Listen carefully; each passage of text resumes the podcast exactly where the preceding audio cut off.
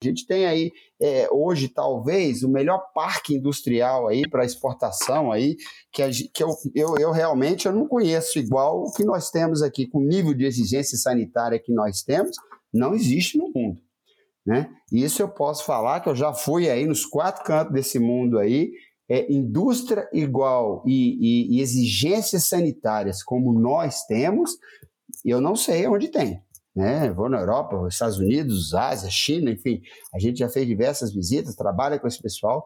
E aqui, sem dúvida, nós fornecemos para o mundo, tá? Então vamos, e é trabalhado. Então, essa coisa está crescendo.